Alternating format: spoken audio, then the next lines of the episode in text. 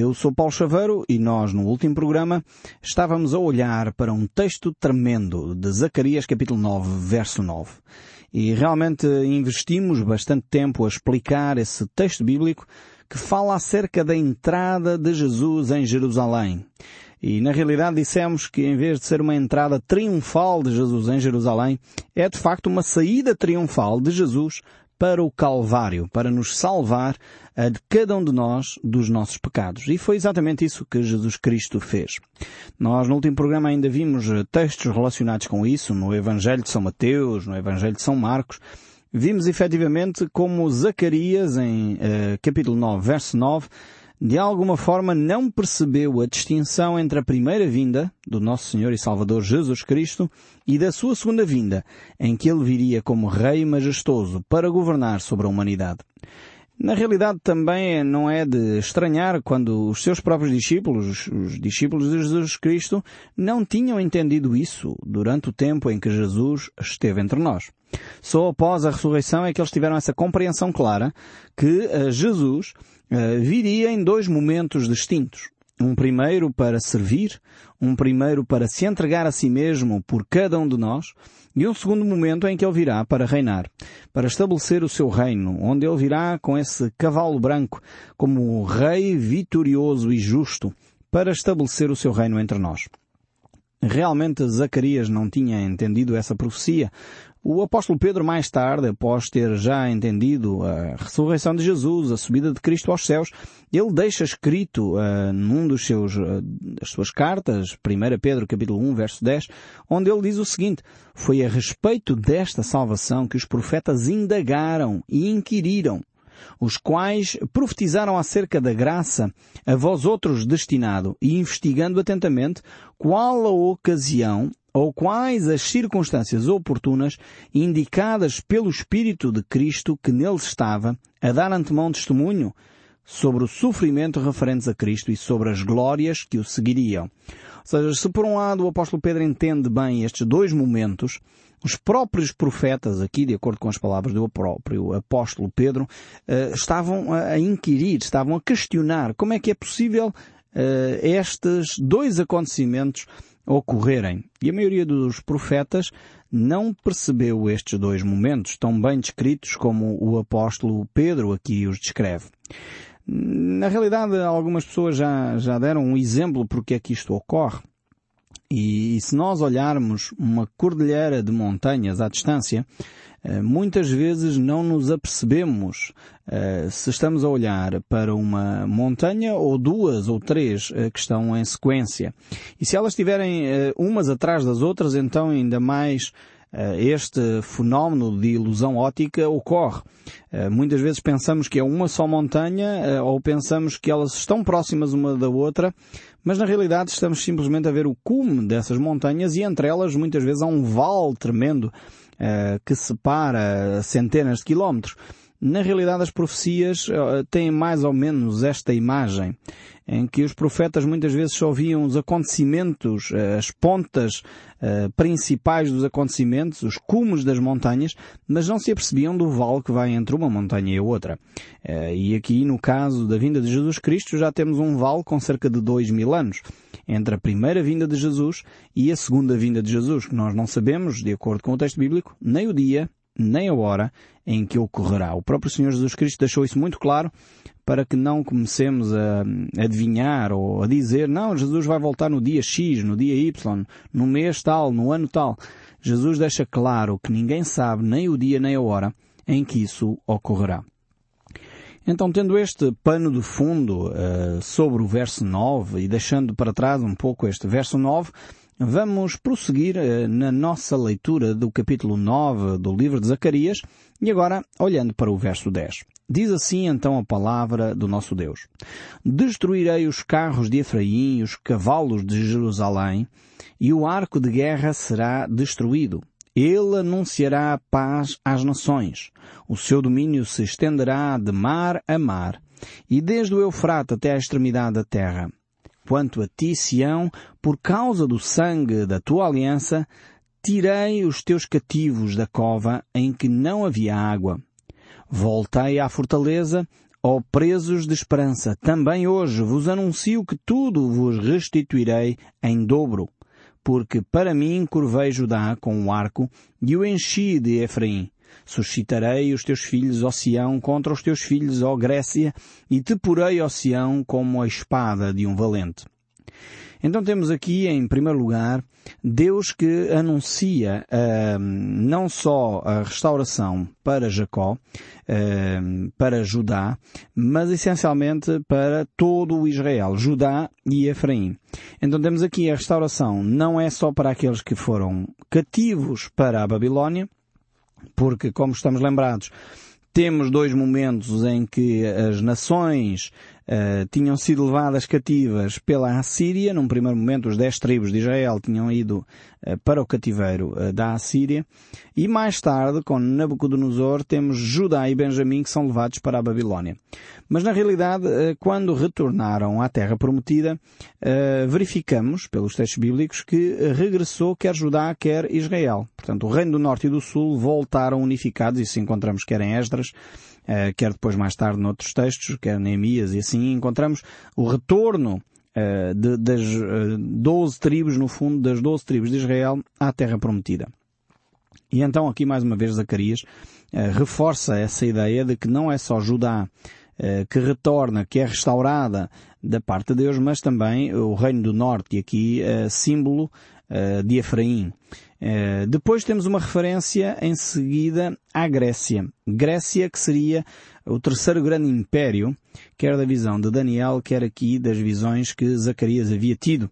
Uh, e na realidade a Grécia era este terceiro império que se iria estabelecer. E já falámos em outros programas anteriores sobre Alexandre o Grande, como ele conquistou um vasto império em muito pouco tempo, e como ele foi realmente um grande general que liderou um pequeno exército, é verdade, seja dita, comparativamente com os grandes exércitos da, dos medos e persas, comparando com os grandes exércitos de Nabucodonosor, podemos dizer que Alexandre o Grande tinha um pequeno exército, cerca de 25 mil homens, eh, e com ele, eh, na realidade, conquistou um império vastíssimo. Há textos bíblicos que referem a exércitos de 120 mil, eh, exércitos de, dos medos e persas de 120 mil homens e coisas do género, então vemos que é um exército relativamente curto, eh, mas extremamente eficaz, que alcança eh, rapidamente, num, num momento veloz, um vasto império para a Grécia. Estabelece assim o grande império grego através de Alexandre o Grande. Também foi um império fugaz, verdade seja dita, porque Alexandre o Grande morre uh, muito jovem ainda, com cerca de 33 anos. Uh, ele é subjugado pelo alcoolismo e sucumbe, uh, fruto exatamente desse seu vício. E quantos talentos têm sido perdidos exatamente debaixo de vícios, quer de álcool, quer de drogas, quantos jovens morrem na sua juventude e perdem assim as suas oportunidades de brilhar eh, fruto das drogas, fruto do álcool. E na realidade Alexandre o Grande perde de facto toda a sua vida, apesar de conquistar um império tremendo, não conseguiu conquistar aquilo que era mais precioso, que era a sua alma.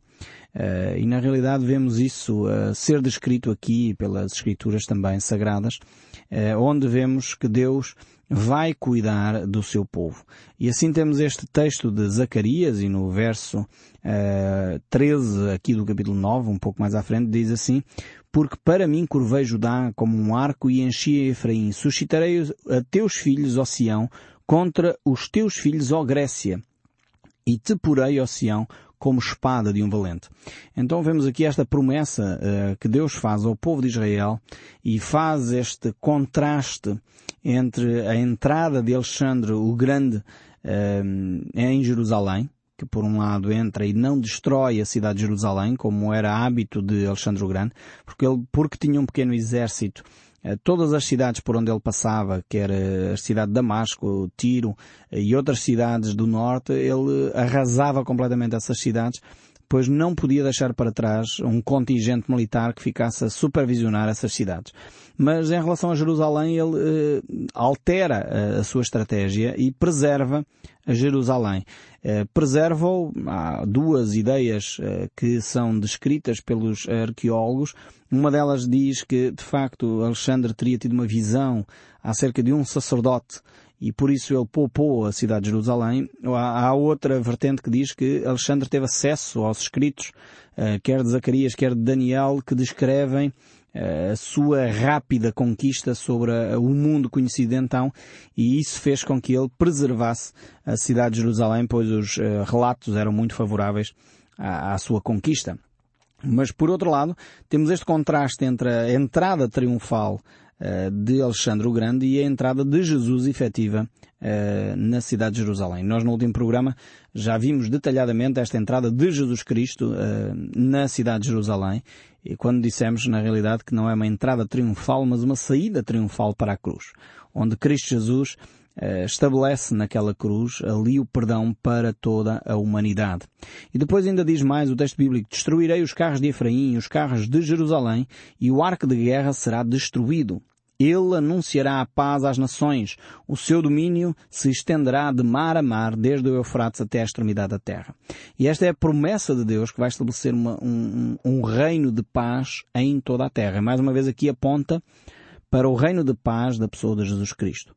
Uh, e claramente nós olhamos para o mundo e não nos apercebemos que este reino de paz já tenha sido estabelecido de forma alguma olhamos para a nossa história até da própria Europa e nos apercebemos que já tivemos duas grandes guerras. Eh, duas grandes guerras para além de todas aquelas guerras uh, que uh, os vários países da Europa travaram entre si próprios. Quer Portugal com Espanha, quer Portugal com os mouros, quer a guerra entre França e Inglaterra, uh, quer as guerras chamadas mundiais sempre tem havido conflitos no mundo, uh, aqui ou ali há sempre um conflito no mundo.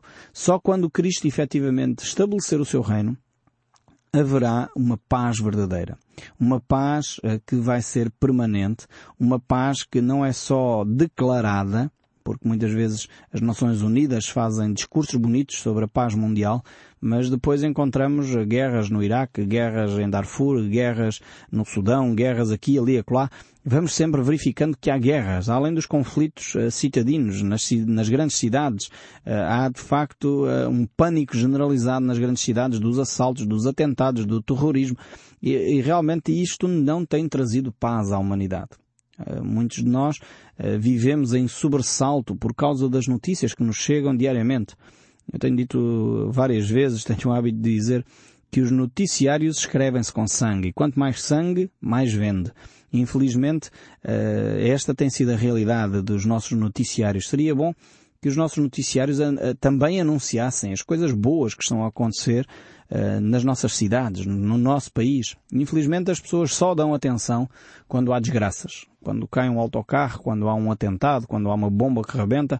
E isso é que é notícia precisamos de também ouvir outro tipo de notícia. E aqui verificamos que Jesus Cristo vai estabelecer o seu reino, um reino de paz, um reino uh, que vai realmente trazer a paz interior a cada um de nós. E, infelizmente, quer goste ou não goste uh, da pessoa de Jesus Cristo, isto vai ocorrer, porque é a palavra de Deus, tem a ver com o facto daquilo que Cristo diz uh, e vai efetivamente acontecer. E Deus vai trazer esta paz às nações, vai trazer esta verdade ao meio de cada um de nós. O verso 11, voltando um pouquinho atrás, neste capítulo 9 de Zacarias, diz assim, Quanto a ti, Sião, por causa do sangue da tua aliança, tirei os teus cativos da cova em que não havia água. Temos aqui esta expressão interessante, por causa do sangue da aliança, e nós sabemos que em Cristo Jesus foi estabelecida uma nova aliança baseada no seu sangue. Não tem a ver com as nossas capacidades, não tem a ver com aquilo que nós podemos ou não podemos oferecer a Deus, mas esta aliança que Jesus Cristo estabelece é uma aliança baseada no sangue uh, do Senhor Jesus Cristo, que foi derramado naquela cruz.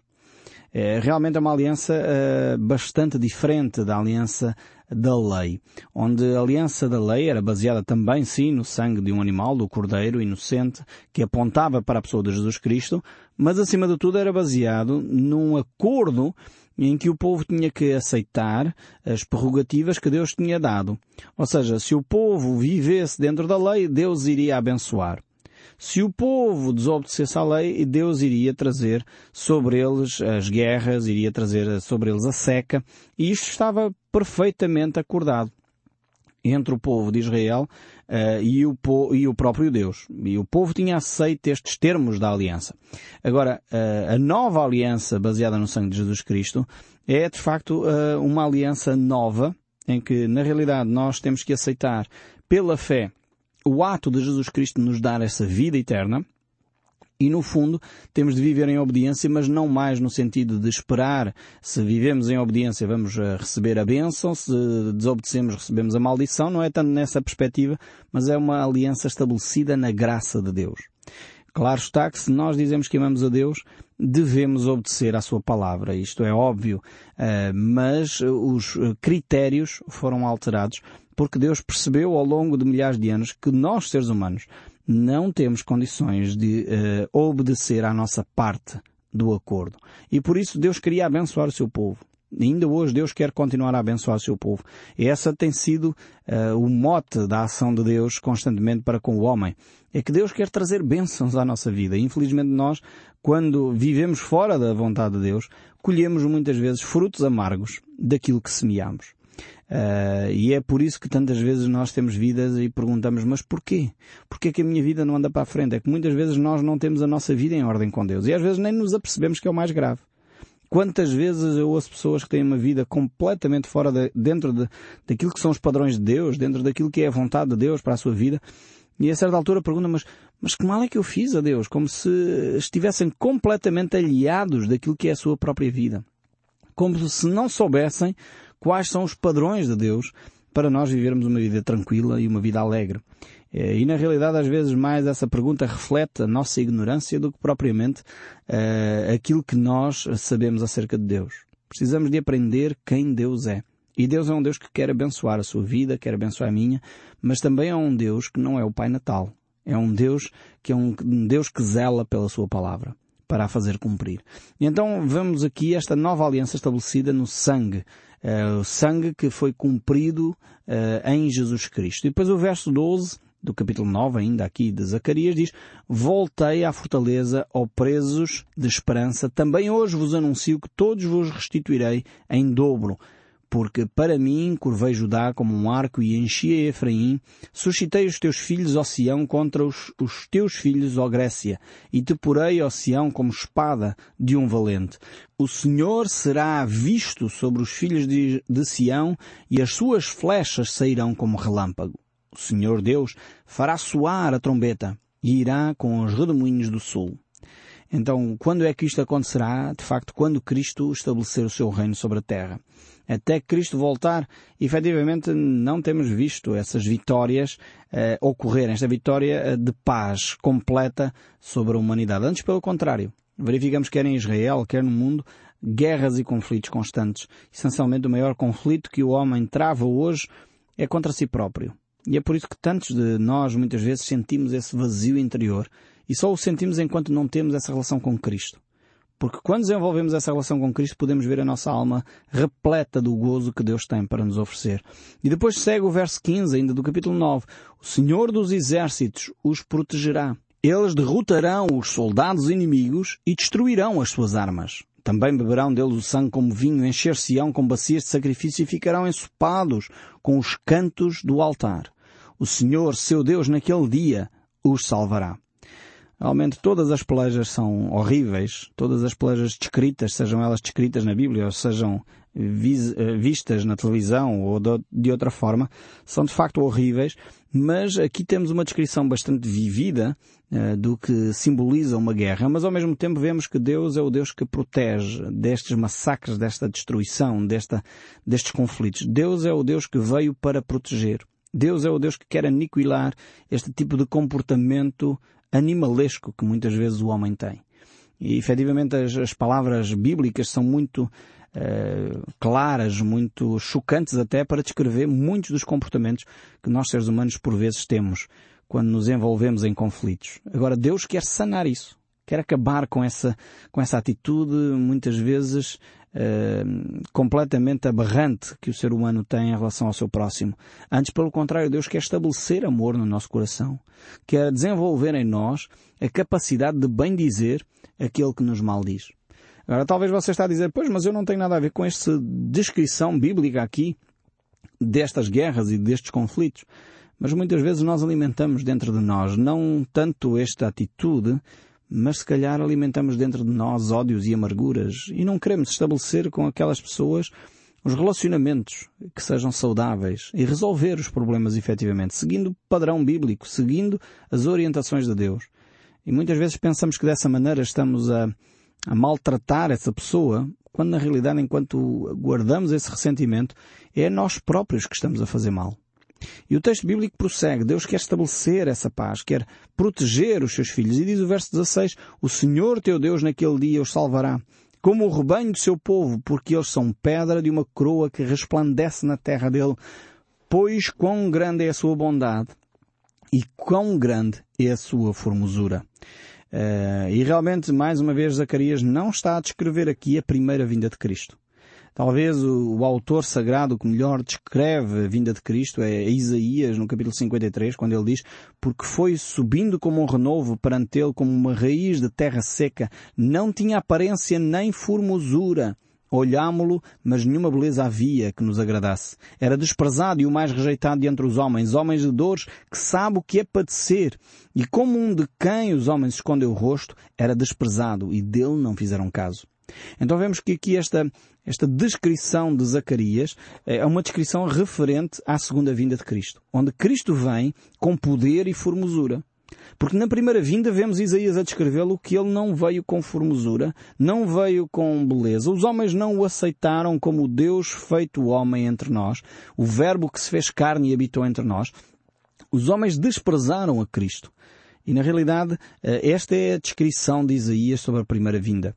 Zacarias, por sua vez, descreve esta segunda vinda de uma forma tremenda, onde mostra Cristo com poder, Cristo com autoridade, Cristo com formosura. E o verso 17, para concluir, diz, Pois quão grande é a sua bondade e quão grande a sua formosura. O cereal fará florescer os jovens e o vinho as donzelas. Vemos que esta promessa de Deus de prosperidade, de bênção sobre a terra, ocorrerá quando Cristo estabelecer o seu reino de uma vez por todas. Mas Ele quer fazê-lo neste momento no seu coração. Antes que ele estabeleça o seu reino aqui na terra, ele quer estabelecer o seu reino no seu coração. Por isso não deixe de ouvir o som deste livro, mesmo depois de desligar o seu rádio. Que Deus o abençoe ricamente e até ao próximo programa.